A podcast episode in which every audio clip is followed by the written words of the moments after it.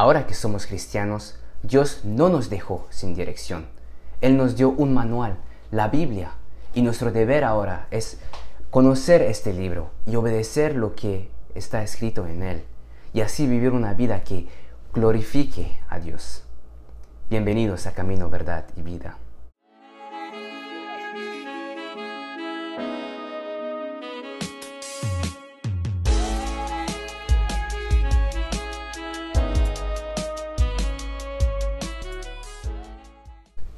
Hasta ahora en Camino, Verdad y Vida, lo que vimos se trataba mucho sobre la naturaleza de la Biblia. Vimos un resumen de lo que la Biblia enseña en general también vimos que la Biblia es la revelación especial de Dios. Hablamos también sobre la canonización y la credibilidad de la Biblia. Y en medio de todo eso, hablamos, estudiamos sobre la inspiración de la Biblia. Y a través de esa doctrina concluimos que la Biblia es la palabra de Dios. No es simplemente el consejo de hombres piadosos. No. Y porque la Biblia es la palabra de Dios, la Biblia es autoritaria, porque es el mensaje del Rey de Reyes. Y porque la Biblia es la palabra de Dios, ella es infalible, no contiene errores, porque Dios es verdadero, Él no puede mentir. Y porque la Biblia es la palabra de Dios, ella es suficiente, es poderosa para nuestra salvación, pero también para nuestra santificación para que crezcamos en nuestra fe. Quisiera leer 2 de Timoteos 3:16. Es un pasaje que leímos anteriormente, pero voy a leer también el versículo 17 en 2 de Timoteos 3:16. Dice, toda escritura es inspirada por Dios y útil para enseñar, para reprender, para corregir, para instruir en justicia, a fin de que el hombre de Dios sea perfecto, equipado para toda buena obra. Mi objetivo hoy es motivarles a leer y estudiar la Biblia. Y para eso vamos a responder a dos preguntas. Primero, ¿por qué conocer la Biblia? Y segundo, ¿cómo conocer la Biblia? Entonces, ¿por qué conocer la Biblia? Segunda de Timoteos 2.15 dice, Procura con diligencia presentarte a Dios aprobado, como obrero que no tiene de qué avergonzarse, que maneja con precisión la palabra de verdad. Todos somos estudiantes de la palabra de Dios. Aunque puede ser difícil de disciplinarse y ser constante, no tenemos excusa. Se requiere trabajo, sí. Se requiere trabajo para, como aquí está escrito, manejar con precisión la palabra de verdad. Pero fue ordenado por Dios. Y Dios nos da su Santo Espíritu para iluminarnos. Y para motivarlos, aquí les doy cinco razones para conocer la Biblia. La primera razón sería para crecer en la fe. Primera de Pedro 2, 1 al 2 dice, Por tanto, desechando toda malicia y todo engaño, e hipocresía, y envidias, y toda difamación, deseen como niños recién nacidos la leche pura de la palabra, para que por ella crezcan para salvación. Cuando uno se vuelve cristiano, tiene nuevos deseos. Antes tal vez no amaba la Biblia y no prestaba atención a lo que ella dice, pero ahora nos deleitamos en ella. Tenemos nuevos deseos, la amamos. Jesús dijo, si ustedes permanecen en mi palabra, verdaderamente son mis discípulos, en Juan 8:31. ¿Y cómo no amar a nuestro alimento espiritual? Debemos desear como niños recién nacidos la leche pura de la palabra. Necesitamos alimentarnos para vivir y crecer espiritualmente. La palabra es nuestro sustento. Dios no desea que nos quedemos bebés en la fe. Más bien, Dios nos llama a progresar en nuestro andar cristiano. Él desea que sigamos agradando al Señor, a Él más y más, como lo podemos ver en primera de Tesalonicenses 4.1. Solo conociendo la palabra de Dios podremos estar firmes en nuestras convicciones y así ser maduros espiritualmente. en Hechos 20:32 dice, ahora los encomiendo a Dios y a la palabra de su gracia, que es poderosa para edificarlos y darles la herencia entre todos los santificados. Es poderosa para santificarnos, para establecernos y que podamos vivir una vida justa delante de Dios en este mundo. Segunda razón, para vencer el pecado. Salmo 119, 9 dice, ¿cómo puede el joven guardar puro su camino? Guardando tu palabra. En el versículo 11 dice, en mi corazón he atesorado tu palabra para no pecar contra ti. A medida que el cristiano sabe más sobre la, eh, sobre la verdad de Dios, más difícil es pecar. Porque uno sabe lo que le agrada a Dios y lo que le ofende. En Efesios 6 vemos que Dios habla sobre la armadura que Dios nos da, que Dios da al cristiano. Y vemos que en el versículo 17 la espada del Espíritu es la palabra de Dios. Es necesario estudiar la Biblia para vencer el pecado y al maligno. Primera de Juan 2.14 dice, les he escrito a ustedes, padres, porque conocen a aquel que ha sido desde el principio. Les he escrito a ustedes, jóvenes, porque son fuertes y la palabra de Dios permanece en ustedes y han vencido al maligno. Ahora, tercera razón para conocer la Biblia. Para prepararlo al servicio, podemos ver en Josué 1.8 que está escrito. Este libro de la ley no se apartará de tu boca, sino que meditarás en él día y noche, para que cuides de hacer todo lo que en él está escrito, porque entonces harás prosperar tu camino y tendrás éxito.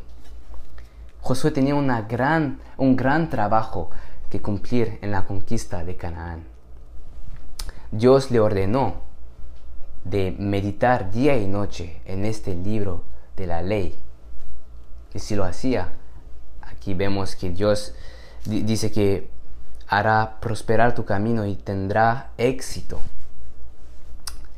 Si usted desea servir bien al Señor de una manera que le agrada, necesita seguir los principios de la Biblia.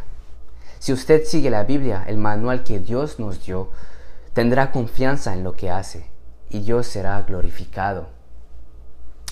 Entonces, sigue la dirección de la Biblia y serás un buen siervo de Dios. Cuarta razón, para ser bendecidos. En Salmos 1 dice, cuán bienaventurado es el hombre que no anda en el consejo de los impíos, ni se detiene en el camino de los pecadores, ni se sienta en la silla de los escarnecedores, sino que en la ley del Señor está su deleite, y en su ley medita de, de día y de noche. Será como árbol plantado junto a corrientes de agua, que da su fruto a su tiempo y su hoja no se marchita en todo lo que hace prospera. Es en la Biblia que encontramos esperanza en este mundo oscuro.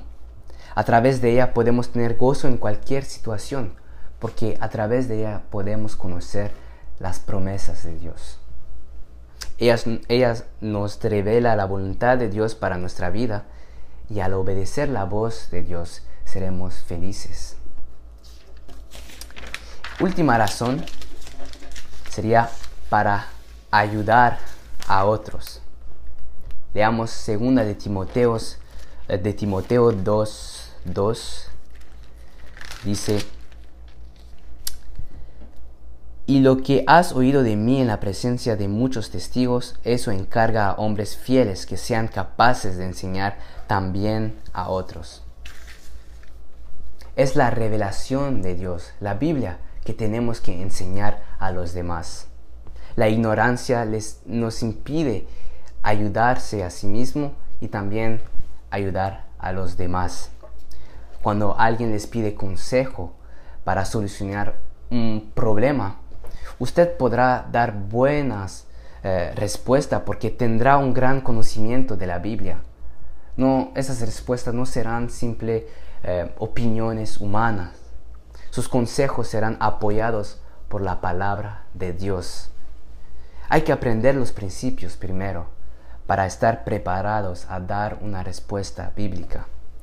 Primera de Pedro 3:15 dice, si no santifiquen a Cristo como Señor en sus corazones, estando siempre preparados para presentar defensa ante todo el que les demanda razón de la esperanza que hay en ustedes. Ahora, respondimos por qué conocer la Biblia, ahora cómo conocer la Biblia. Primeramente, escúchela. Romanos 10:17 dice, así que la fe viene del oír y el oír por la palabra de Dios. El crecimiento espiritual ocurre cuando el cristiano escucha enseñanzas basadas en lo que dice la Biblia. Pablo exhorta a Timoteo a predicar la palabra en 2 de Timoteo 4, 2. Usted tiene que asistir a una iglesia que predique la Biblia, no las opiniones de un hombre. El pastor tiene que exponer lo que Dios dice, no imponer sus ideas a un pasaje. Por eso tiene que estudiar el contexto histórico y la gramática a fin de no distorsionar los versículos y sacarlos fuera de contexto. Y para evitar eso, el ministro puede, por ejemplo, predicar a través de un libro de la Biblia y ir versículo por versículo. O puede ir a través de una sección de la Biblia, tal como el sermón en el monte de Mateo o la vida de los patriarcas en Génesis. Lo importante es que la palabra sea proclamada y no simplemente palabras humanas.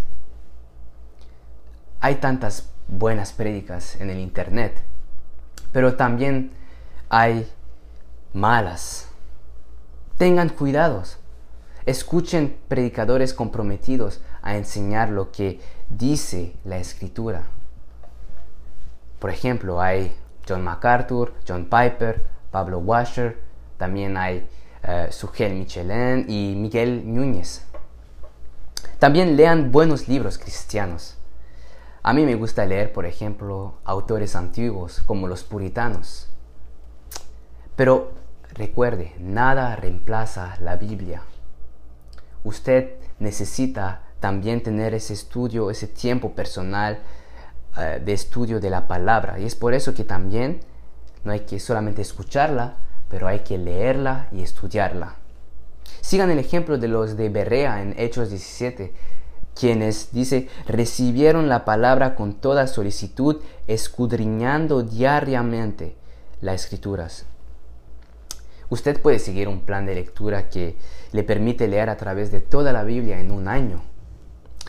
Pero para profundizar eh, en la palabra, tiene que estudiarla. Puede estudiar un libro en particular en la Biblia, no sé, por ejemplo, Primera de Juan, y examinar atentamente cada pasaje y comprender bien lo que ese libro enseña y guardarlo en su corazón. Usted también puede estudiar un tema de la Biblia, como los atributos de Dios, los últimos tiempos, o por ejemplo sobre la oración. ¿Qué dice la Biblia sobre la oración? O puede estudiar también un personaje de la Biblia, tal como José o el rey David o uno de los apóstoles. También es útil tener unos libros de referencia, tal como una concordancia o un comentario bíblico. También memorícela, memorice la Biblia. El salmista dice que en su corazón él atesoró la palabra de Dios, como lo vimos en Salmos 119.11.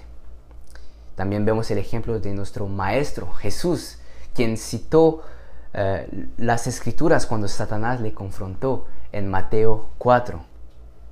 Memorizar versículos de la Biblia le permite tener siempre su mente, su mente llena de verdades espirituales.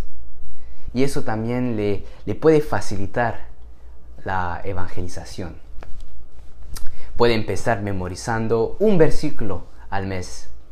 Y después tal vez podrá llegar a un versículo por semana y después un versículo por día. Lo importante es memorizar lo que dice la Biblia. Y eso puede llegar mismo al estudiar la Biblia. Va a ver que si estudia la Biblia, eso, ese pasaje que estudió, que agarró notas, queda en su mente.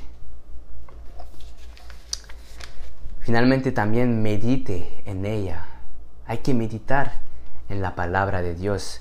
El hombre bienaventurado es aquel que medita en la palabra de Dios día y noche, como lo vimos en Salmos 1, 2. La, meditación bíblica es un arte perdido hoy.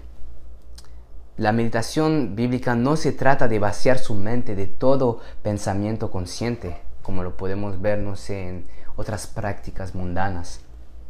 Pero la meditación bíblica es llenar su mente con la palabra de Dios.